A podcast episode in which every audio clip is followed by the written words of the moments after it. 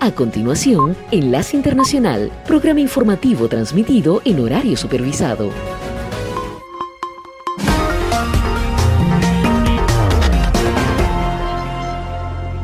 Damos la bienvenida a todos aquellos oyentes de Enlace Internacional. En esta franja estamos hablando de noticias internacionales, algunas entrevistas y un poco de música.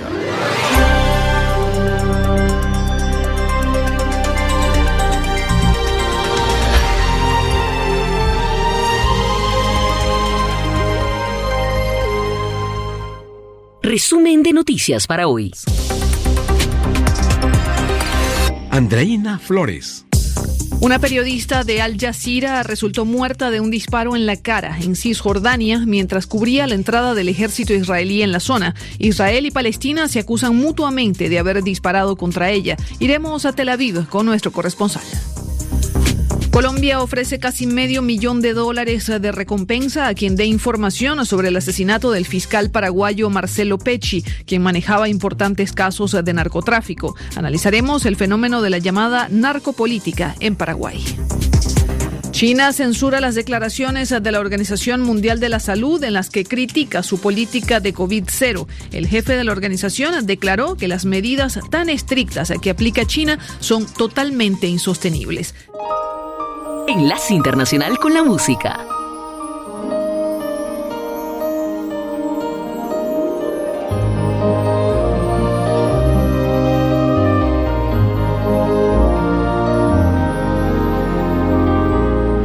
Come back again.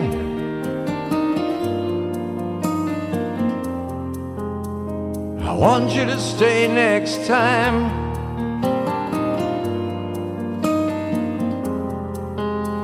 Cause sometimes the world ain't kind when people get lost like you and me.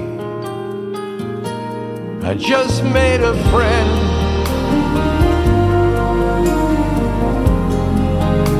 A friend is someone you need.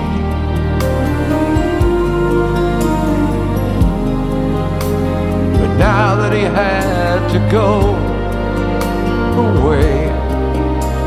I still hear the words that he might say.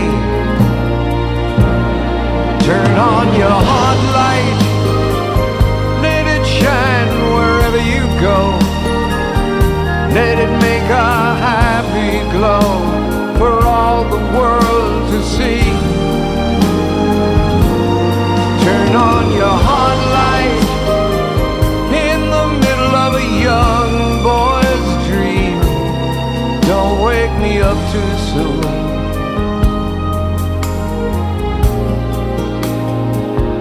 Gonna take a ride across the moon,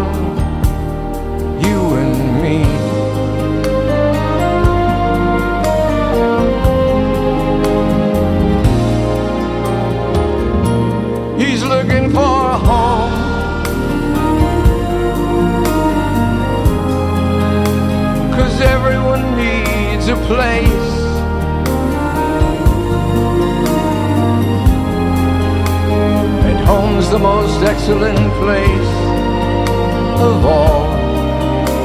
And I'll be right here if you should call me. Turn on your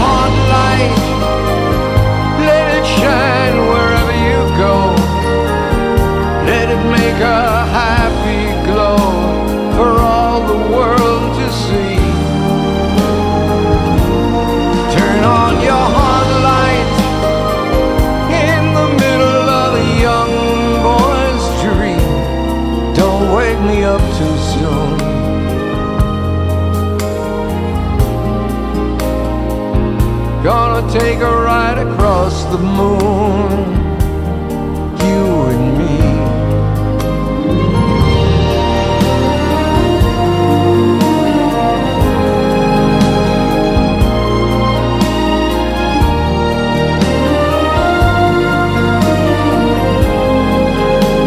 And home's the most excellent place of all.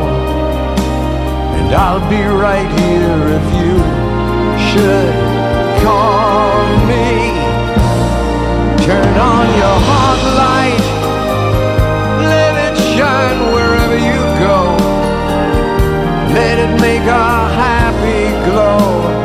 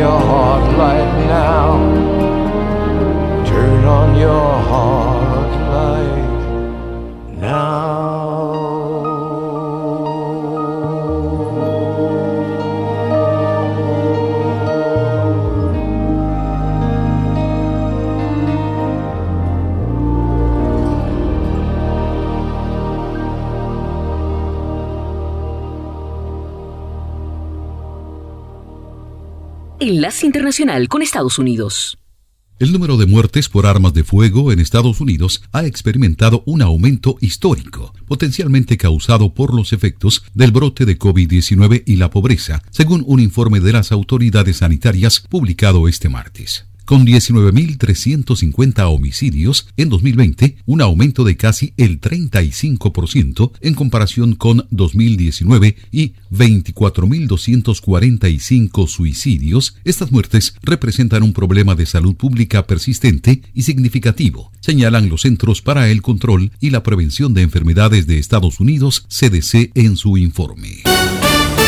La Reserva Federal debería continuar subiendo las tasas de interés en incrementos más grandes de lo habitual de medio punto porcentual para contener la inflación, dijeron este martes banqueros centrales de Estados Unidos, aunque reconocieron que hacerlo podría desencadenar un mayor desempleo. Creo que 50 puntos básicos de alzas en las próximas dos reuniones tiene perfecto sentido, expresó a Yahoo Finanzas la presidenta de la Reserva Federal de Cleveland, Loretta Meister es muy posible que la tasa de desempleo tenga que subir un poco. Puede que tengamos otro trimestre de crecimiento negativo o lento, pero eso tendrá que suceder si queremos reducir la inflación, agregó. Enlace Internacional. Bueno, ha llegado el momento de una pausa. Nos tomamos una tacita de café, escuchamos algo de música y regresaremos con más noticias.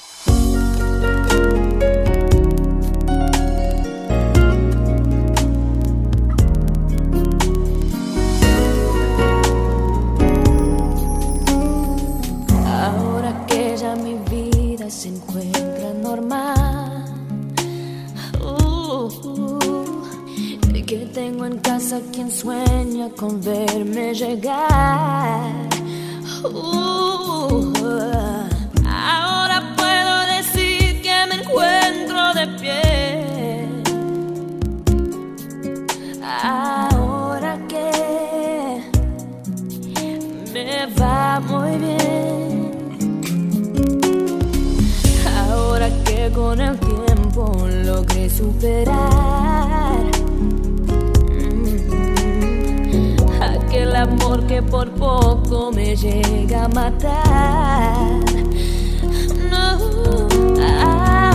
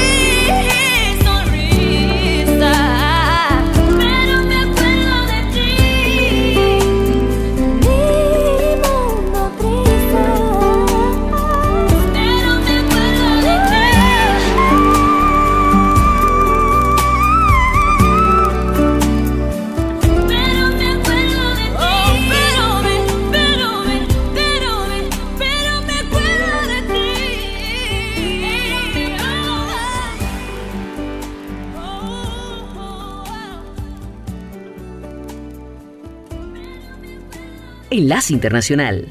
Elon Musk, presidente ejecutivo de Tesla, dijo este martes que revertirá la prohibición de Twitter al expresidente de Estados Unidos Donald Trump durante su intervención en la conferencia del Financial Times sobre el futuro del automóvil. La decisión de prohibir el acceso a Trump a la plataforma de redes sociales fue moralmente incorrecta y totalmente estúpida, afirmó Musk. Tesla llamará al taller a unos 130.000 vehículos debido a que sus pantallas electrónicas pueden recalentarse y apagarse. Los vehículos afectados son algunos sedanes de modelo S y camionetas modelo X de 2021 y 2022, además de unidades modelo 3 y SUVs según documentos publicados por la Administración Nacional de Seguridad en el Tráfico en las Carreteras de Estados Unidos, las procesadoras centrales durante el ciclo de recarga a veces no se enfrían bien, lo que hace que la computadora se alertague o reinicie, provocando que la pantalla parpadee o se apague.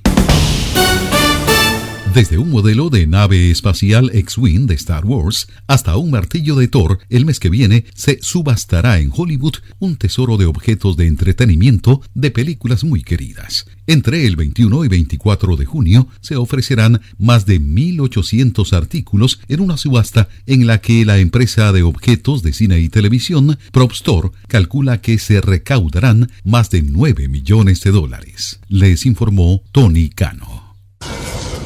Enlace Internacional.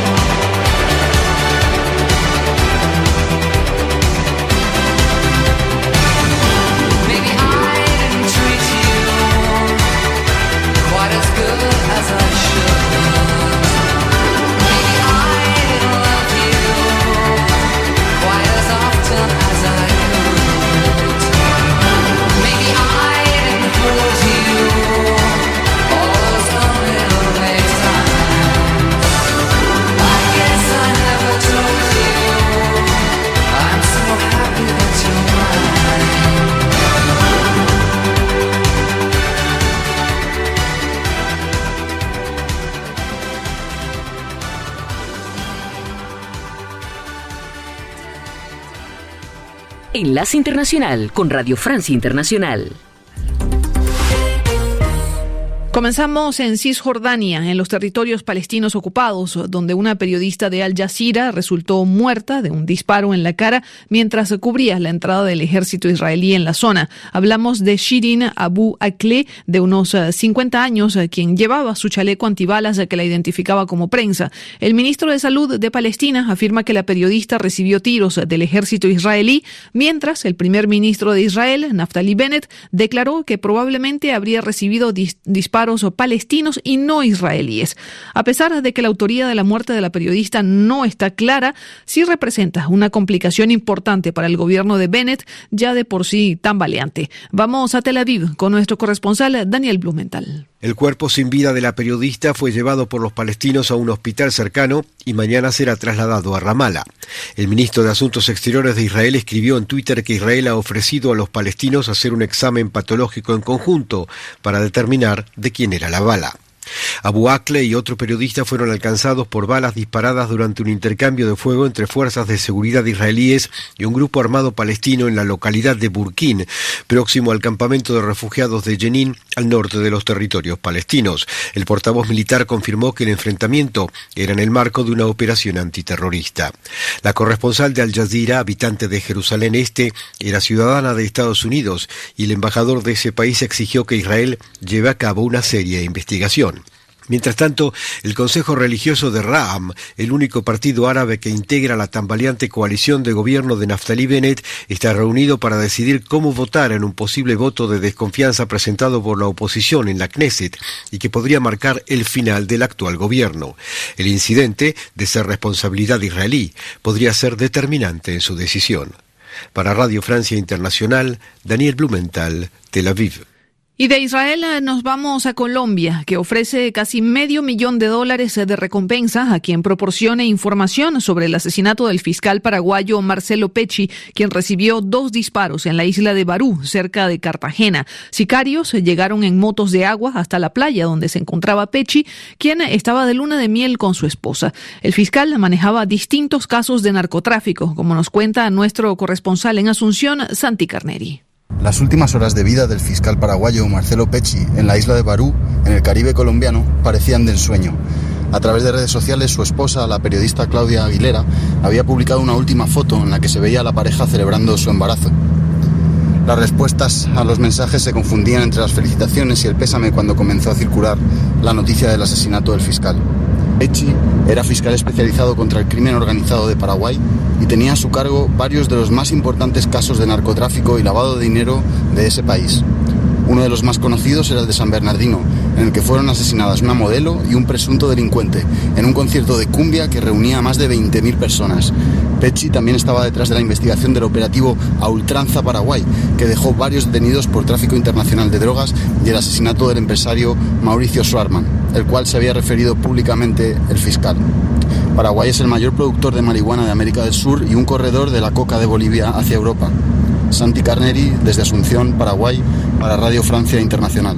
Y por su parte, el experto en narcotráfico Carlos Peris considera que Paraguay se ha convertido en mucho más que un productor de marihuana. De hecho, habla de una cocainización del país que contaría con la participación de altos funcionarios. Peris llama abiertamente a este fenómeno la narcopolítica. Escuchemos su análisis al micrófono de Angélica Pérez. Esa operación de los grupos narcotraficantes amparada por muchos políticos zonales está siendo cada vez más compleja en el sentido que Paraguay hace ya un buen tiempo dejó de ser un país productor de marihuana y solamente de paso para la cocaína para ser un país que elabora cocaína a través de laboratorios clandestinos, principalmente en la zona del Chaco.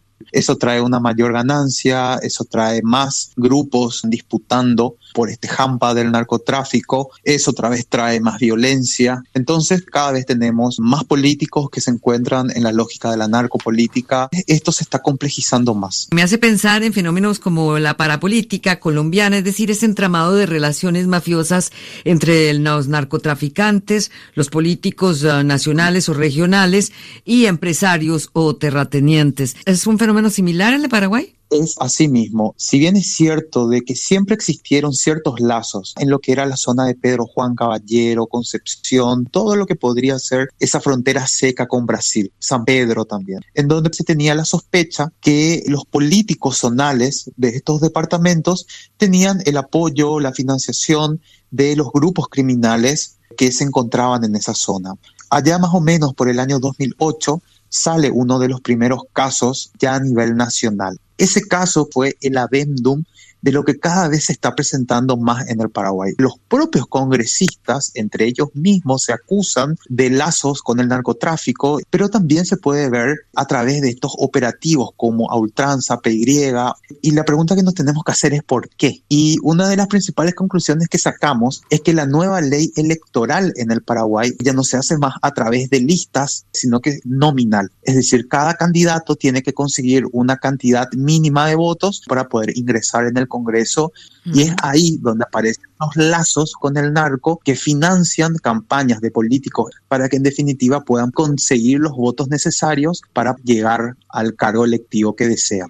Escuchábamos a Carlos Peris, experto en narcotráfico de la Universidad Católica de Asunción. La política de COVID-0 impulsada por el gobierno chino para contener la pandemia es insostenible, dice el director general de la Organización Mundial de la Salud, Tedros Ghebreyesus. Y es que para frenar la peor ola de COVID, China ha impuesto medidas draconianas a su ciudad más poblada, Shanghái. Desde principios de abril, sus 25 millones de habitantes están confinados. Algunos han tenido que dejar sus casas para ir a centros de aislamiento, incluso si no tienen COVID. Las escuelas están cerradas y hay importantes restricciones para comprar comida. Angélica Pérez tiene más información. El presidente Xi Jinping insiste en continuar con la estrategia de cero COVID pese a los cacerolazos que desde las ventanas expresan la frustración de los habitantes de Shanghái. Según el director de la OMS, la severidad de la medida es insostenible. Hemos planteado esto con expertos chinos y hemos indicado que este enfoque no es sostenible. Dado el comportamiento del virus, creo que cambiar a una estrategia diferente es muy importante, aseguró en rueda de prensa el doctor Tedros. El gigante asiático se enfrenta a su peor brote epidémico en dos años de pandemia y sigue aplicando la misma política incluso cuando el virus ha mutado y se ha vuelto mucho más contagioso que la cepa original detectada en China a finales de 2019. Desde febrero pasado ha habido una rápida disparada de las muertes por COVID. Es lógico que cualquier gobierno que se encuentre en esta situación reaccione, admitió por su parte el director de situaciones de emergencia de la OMS, doctor Michael Ryan, e hizo un llamado a nombre de la organización a encontrar un equilibrio entre las medidas sanitarias y su impacto en la sociedad y la economía, lo que no siempre es fácil lograr, admitió. Gracias, Angélica Pérez. Y Estados Unidos prevé una guerra larga en Ucrania. Los servicios de inteligencia de Washington han descrito que los planes de Putin pasan por crear un gran corredor en el sur de Ucrania bajo su dominio que llegue a Transnistria, región de Moldavia que se separó en 1990 cuando se desmembró la Unión Soviética. Informa Carlos Herranz. Vladimir Putin no pondrá fin a su invasión de Ucrania con la campaña del Donbass. Así lo ha indicado Avril Ainis, jefa de los servicios de inteligencia que estiman que la guerra en Ucrania será larga y que Putin quiere extender la Transnistria en Moldavia, aunque para ello tenga que aplicar una ley marcial en Rusia. El reposicionamiento actual del Donbass es solo temporal y el ejército ruso quiere continuar su avance para crear un gran corredor terrestre en el sur de Ucrania, hasta el gran puerto de Odessa y la frontera con Moldavia. Así describen estos planes los servicios de inteligencia estadounidenses, un objetivo que califican de posible, pero que no podrán alcanzar en su totalidad llegando a Transnistria e incluyendo Odessa sin decretar una forma de movilización general. La estrategia de Putin pasaría por un debilitamiento futuro de la determinación de Estados Unidos y la Unión Europea cuando se agudice la escasez de alimentos y sobre todo con la subida de los precios de la energía y su impacto en la opinión pública occidental. Las ambiciones de Putin superan las capacidades del ejército ruso y esto según Estados Unidos significa que en los próximos meses evolucionaremos por una trayectoria impredecible. Por su parte, el jefe de la Agencia de Inteligencia Militar, el general Scott Berrier, afirmó que los combates entre fuerzas rusas y ucranianas se han estancado, pero esto podría cambiar si Rusia declara la guerra con la movilización de miles de soldados que podrían estar poco entrenados. Sin embargo, la CIA descarta por el momento el uso de armas nucleares por parte de Putin, que solo las autorizaría en caso de clara amenaza contra el régimen ruso.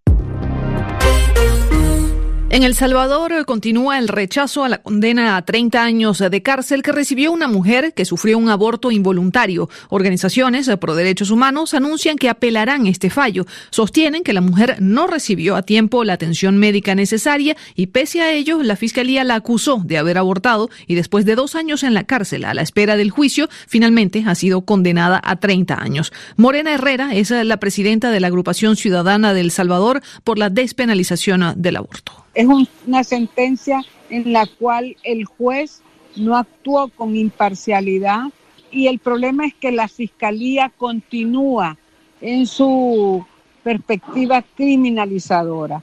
Entonces, creemos que ahora justamente el gobierno, el partido de gobierno tiene control del aparato judicial, tiene control de la fiscalía y pueden cumplir la sentencia de Manuela. No la están cumpliendo. Y eso es lo que estamos denunciando, pues que no la están cumpliendo y que eh, no deben haber más mujeres condenadas en El Salvador por emergencias obstétricas. Era Morena Herrera, presidenta de la agrupación ciudadana del Salvador por la despenalización del aborto, al micrófono de Carlos Pizarro. Y terminamos hablando del célebre cantante de la banda YouTube, Bono, quien anunció que publicará en noviembre su primera autobiografía titulada Surrender, donde contará detalles de su infancia en Dublín, la pérdida de su madre cuando tenía 14 años, su carrera con su grupo, por supuesto YouTube, y su trabajo como activista contra el SIDA y la pobreza. Surrender tendrá 40 capítulos, cada uno con el nombre de una canción de YouTube, que estarán acompañados además de 40 dibujos hechos por el mismo Bono. Con esto ponemos punto final a este resumen informativo de Radio Francia Internacional. Steven Esli lo hizo en los controles y ante los micrófonos Andreina Flores. Merci beaucoup. Au revoir. Descarga gratis la aplicación Red Radial. Ya está disponible para Android y encuentras siempre una radio para tu gusto. Flashback con Jimmy Villarreal. Flashback, flashback, flashback, flashback, flashback, flashback. voy a presentarles el tema Stand By Me. La canción está adaptada a partir de un tema gospel que data del año de 1955 y que fue interpretado por The Staples Singers. Hay una nueva versión que le dio a la canción un sonido más moderno y tirado a la balada de comienzos de los años 60. Durante la composición del tema, Vinnie King no tenía intención de grabarla y solo la trataba como una posible demostración o canción de relleno para algún disco. Sin que nadie lo pensara, Stand By Me estaría en los 10 primeros puestos de la lista de Billboard en dos ocasiones, tras su publicación como single en el año de 1961 y en 1986.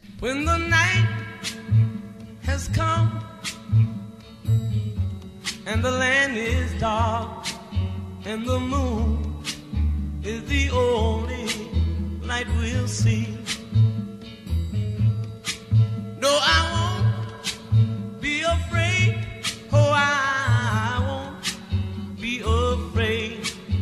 Just as long as you stand, stand by me. So, darling.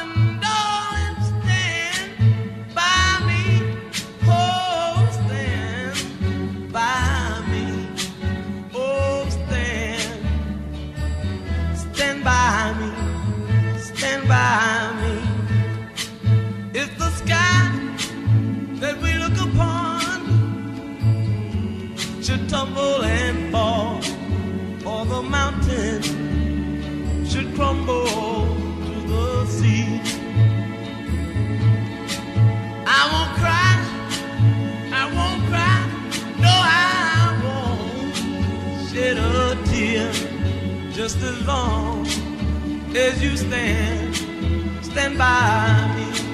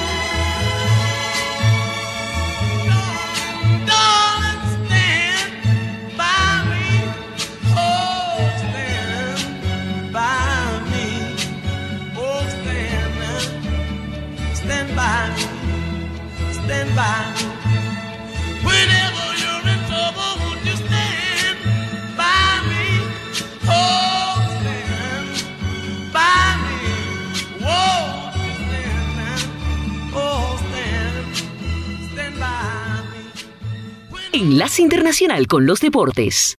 La edición número 105 del Giro de Italia tuvo ayer su primer final en alto, en la etapa número 4 que contó con un recorrido de 172 kilómetros con inicio en Ábola y meta en el histórico volcán del Etna y dejando como ganador al alemán Lengnar Kamna del equipo Borajas Groja y nuevo líder al español Juan Pedro López del equipo Traxe Gafredo. Tres de los grandes favoritos que llegaron a este Giro 2022 se desinflaron. El primero, el colombiano Miguel Ángel Superman López del equipo Astana que se retiró. Los otros dos, Vicenzo Nibali también de la Astana y Tom Dumoulin del Jumbo Visma, perdieron tiempo considerable y se alejaron de grandes posibilidades del triunfo final el próximo 29 de mayo. Hoy se corre la quinta etapa de media montaña con un recorrido de 174 kilómetros con inicio en Catania y meta en Mesina. La parte final será plana, apta para los embaladores de suceder el grupo compacto en esta edición.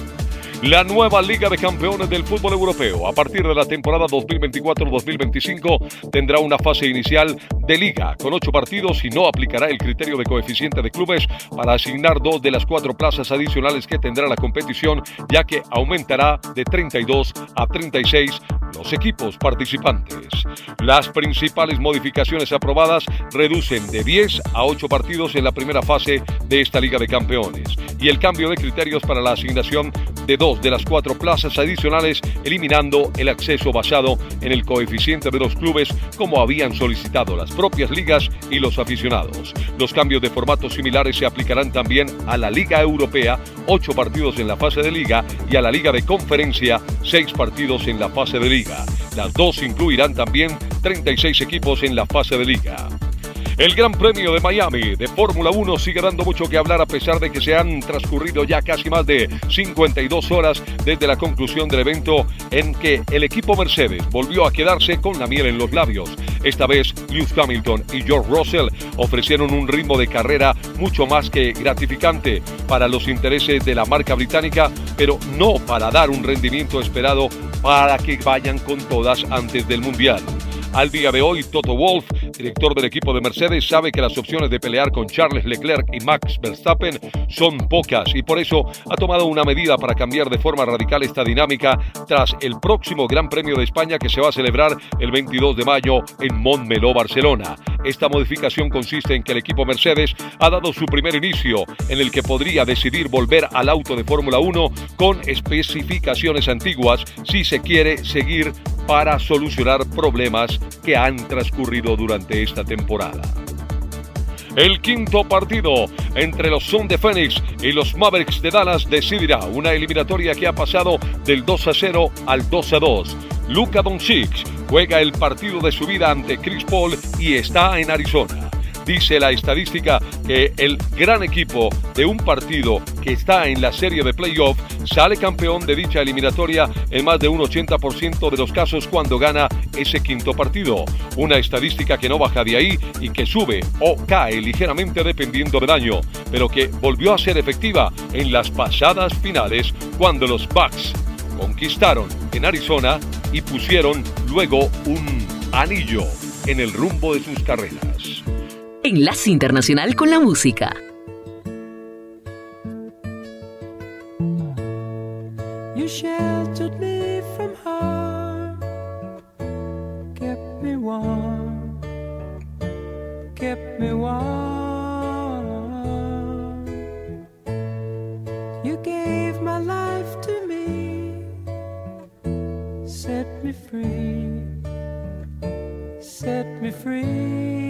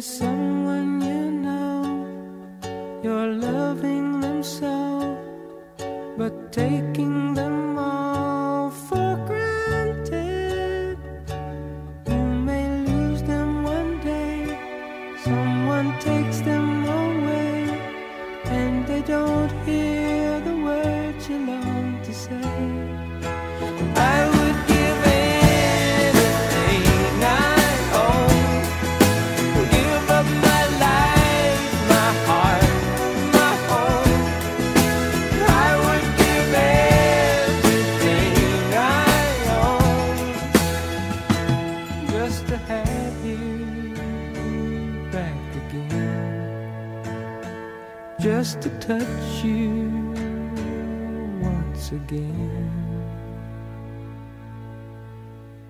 Enlace Internacional con Venezuela. El Banco Central de Venezuela impone una nueva cifra récord de intervención cambiaria esta semana, con venta de 117 millones de dólares y 25 millones de euros a la banca, con el objeto de contener la tendencia alcista del tipo de cambio que es más visible en el mercado paralelo. Venezuela comenzó a importar crudo pesado iraní para alimentar sus refinerías nacionales, según documentos de la petrolera estatal PDVSA. La Organización Nacional de Salvamento y Seguridad Marítima de los Espacios Acuáticos de Venezuela confirmó que fue encontrado un bidón azul perteneciente a la embarcación Zorro Viejo que se encuentra desaparecida desde el 19 de abril, por lo que sugieren que las operaciones pasen a ser de búsqueda y salvamento a búsqueda, rescate y recuperación, asegurando que debido al tiempo de desaparición había que considerar la zozobra del buque. Las autoridades venezolanas no han ofrecido mucha información sobre la reciente captura de un submarino de contrabando de drogas cerca de la frontera con Colombia, por lo que no queda claro si el uso de sumergibles está aumentando en el país. Enlace Internacional con América Latina. Colombia. La Procuraduría General de la Nación abrió una investigación y decretó la suspensión provisional del cargo de alcalde de Medellín a Daniel Quintero y tres funcionarios públicos más por su presunta participación en política. La procuradora Margarita Cabello Blanco anunció también la suspensión de Andrés Fabián Hurtado, alcalde de Ibagué, Gustavo Adolfo Herrera Zapata, concejal de Calarcá Quindío, y Grenfell Lozano Guerrero, personero de Nátaga, Huila, por la presunta y reiterada intervención en actividades y controversias políticas. La Procuraduría tiene la competencia constitucional y legal para investigar, suspender provisionalmente y sancionar hasta con destitución e inhabilidad a todos los servidores públicos del país, incluyendo a los de elección popular, dijo la Procuradora Margarita Cabello Blanco. Y en otro orden de la información. Mientras tomaba un descanso en la playa de un hotel en la isla Barú de Cartagena, fue asesinado el fiscal paraguayo Marcelo Pesci, quien disfrutaba junto a su esposa, la periodista Claudia Aguilera, de su luna de miel. Según versiones de testigos, un hombre armado se acercó a Pesci y sin mediar palabra le disparó. El ministro de Defensa Diego Molano rechazó el hecho y detalló que envió cinco investigadores para esclarecer lo ocurrido. Hace apenas una semana Pesci se había casado con Aguilera, quien en la mañana de este martes, minutos antes de que su esposo fuera asesinado, subió una foto en Instagram en la que anunció su estado de embarazo. En esta fotografía se ve a Aguilera abrazada de su esposo con un mensaje conmovedor. El mejor regalo de boda es la vida, acercándote al testimonio más lindo del amor. Pesci era un fiscal que investigaba casos de narcotráfico y crimen organizado. El general Jorge Vargas, director de la Policía Nacional de Colombia, viajó a Cartagena para personarse del caso y manifestó que se designarán cinco funcionarios del equipo de homicidios de la Dijín para empezar las investigaciones. Enlace Internacional. Médicos, asociaciones y colegios recriminan al presidente de México contratación de 500 médicos cubanos. En un comunicado, el gremio médico manifestó su molestia, pues consideran que contratar médicos extranjeros es una grave falta de equidad para los médicos de México. En el caso de Bani, la Fiscalía de Nuevo León hace nuevo cateo al motel Nueva Castilla. Mario Escobar denuncia que no fue notificado de esta diligencia y que debió realizarse con anterioridad y no a 19 días de que fuera localizado el cuerpo de su hija.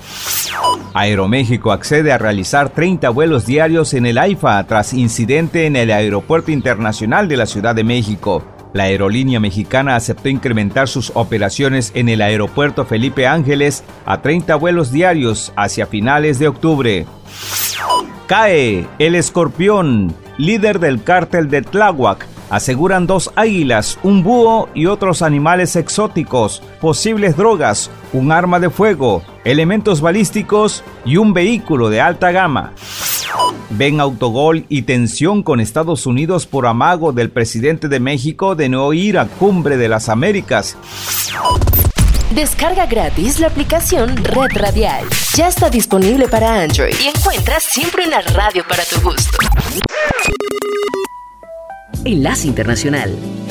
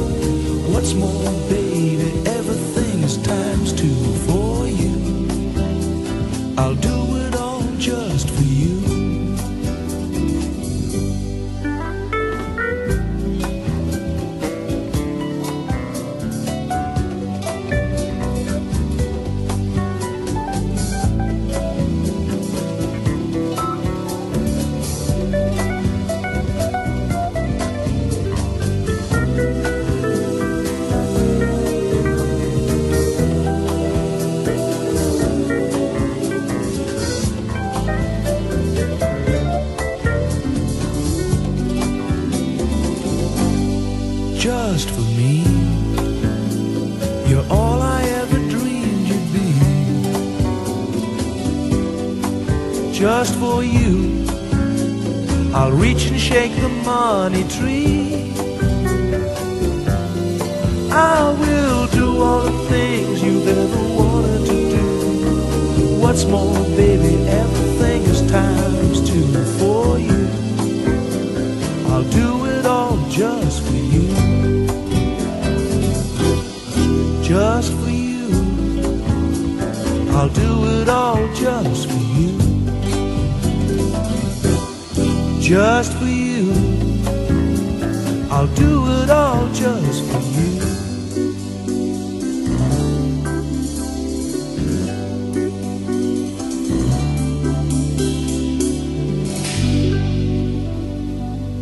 Enlace Internacional con la Voz de América. El expresidente de Honduras, Juan Orlando Hernández, se declaró inocente de los tres cargos que se le imputan en la primera audiencia ante la Corte del Distrito Sur de Nueva York y aseguró que no participó en ninguna conspiración para importar cocaína a Estados Unidos y no utilizó ni conspiró para el uso de armas de fuego, y las partes acordaron realizar una audiencia de presentación de pruebas el 28 de septiembre a las 11 de la mañana. El expresidente hondureño acudió al recinto judicial el martes mientras el ex jefe de la Policía Nacional de Honduras, el Tigre Bonilla, volaba con destino a Estados Unidos extraditado desde Tegucigalpa para enfrentar cargos similares y participar en una supuesta red de narcotráfico. En la audiencia el juez de la causa, Kevin Castell, preguntó al expresidente Hernández cómo se declara y el imputado respondió no culpable su señoría.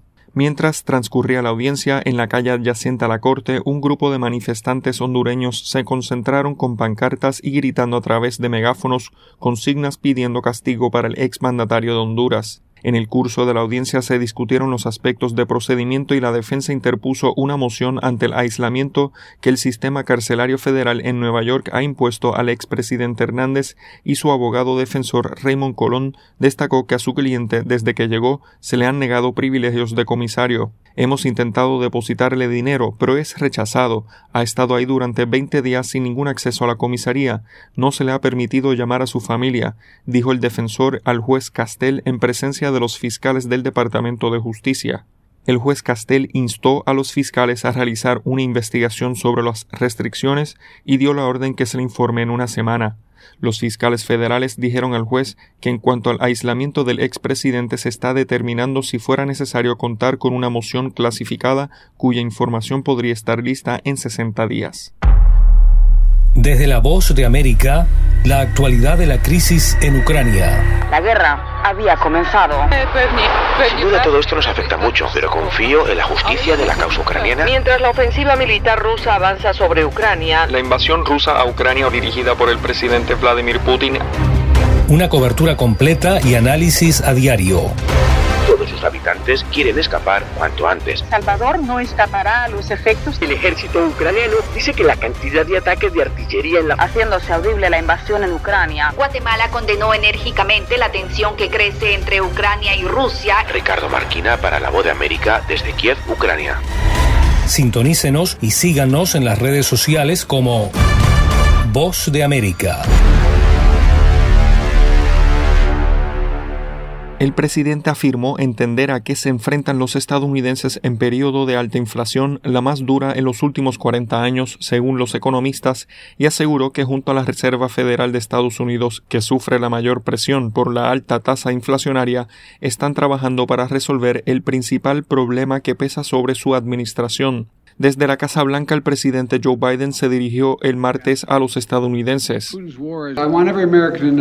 Quiero que todos los estadounidenses sepan que me tomo la inflación muy en serio y que es mi principal prioridad nacional, dijo. El mandatario señaló a la pandemia del COVID-19 junto con los problemas de la cadena de suministro y la guerra de Rusia contra Ucrania como los principales responsables del aumento de la inflación y dijo que la Reserva Federal debería y hará su trabajo para controlarla. Este organismo, que es el equivalente al Banco Central de Estados Unidos, elevó las tasas de interés en medio punto porcentual la semana pasada y se espera que implemente aumentos adicionales este año. El presidente Biden no anunció nuevas medidas políticas en el discurso que tuvo lugar un día antes de conocerse los nuevos datos de precios al consumidor que mostrarán que la inflación se mantuvo elevada hasta abril.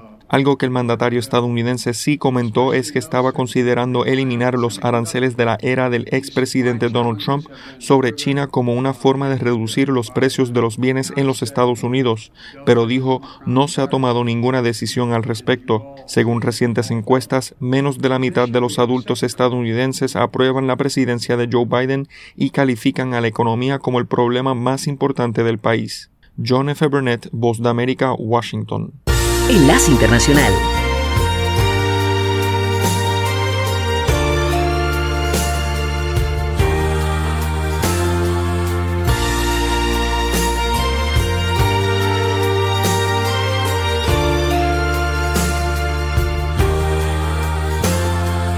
Anyone who ever loved close to this knows what I'm saying. Who wants a dream to come true knows how I'm feeling.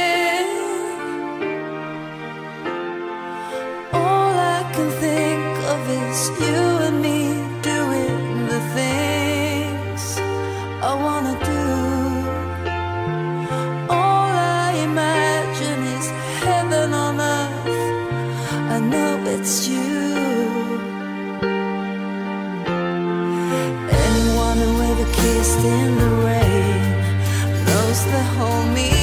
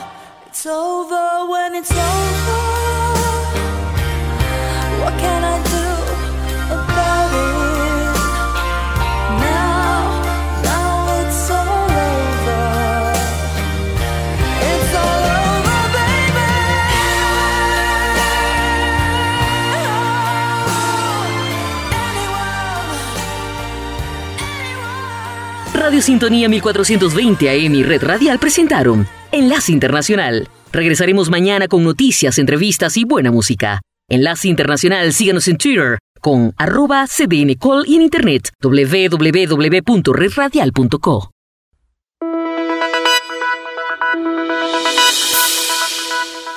www.redradial.co La Radio Sin Fronteras.